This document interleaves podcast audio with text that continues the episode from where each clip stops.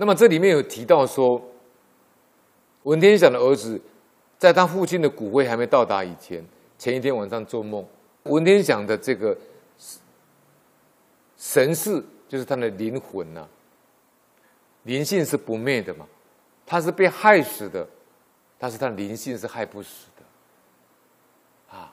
所以他有办法回来跟他儿子托梦，就像二零一二年呢，那时候不是说。十月二十一号，这个有大灾难吗？那么，在十月二十一号的时候呢，台湾呢，大家都想要看报纸摊开当天呢，也没有什么大灾难发生啊。结果报纸当天摊开呢，台湾处决六个死刑犯，其中有一个死刑犯呢，他十二月二十一号处决。凌晨处决，他十二月二十号，其中有一个，他爸爸就梦到华警呢，把他儿子的骨灰送回家了。那是十二月二十号，还没有处决哦，还没有处决，他爸爸已经做梦梦到了。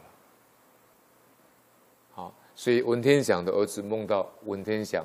这个是千真万确的。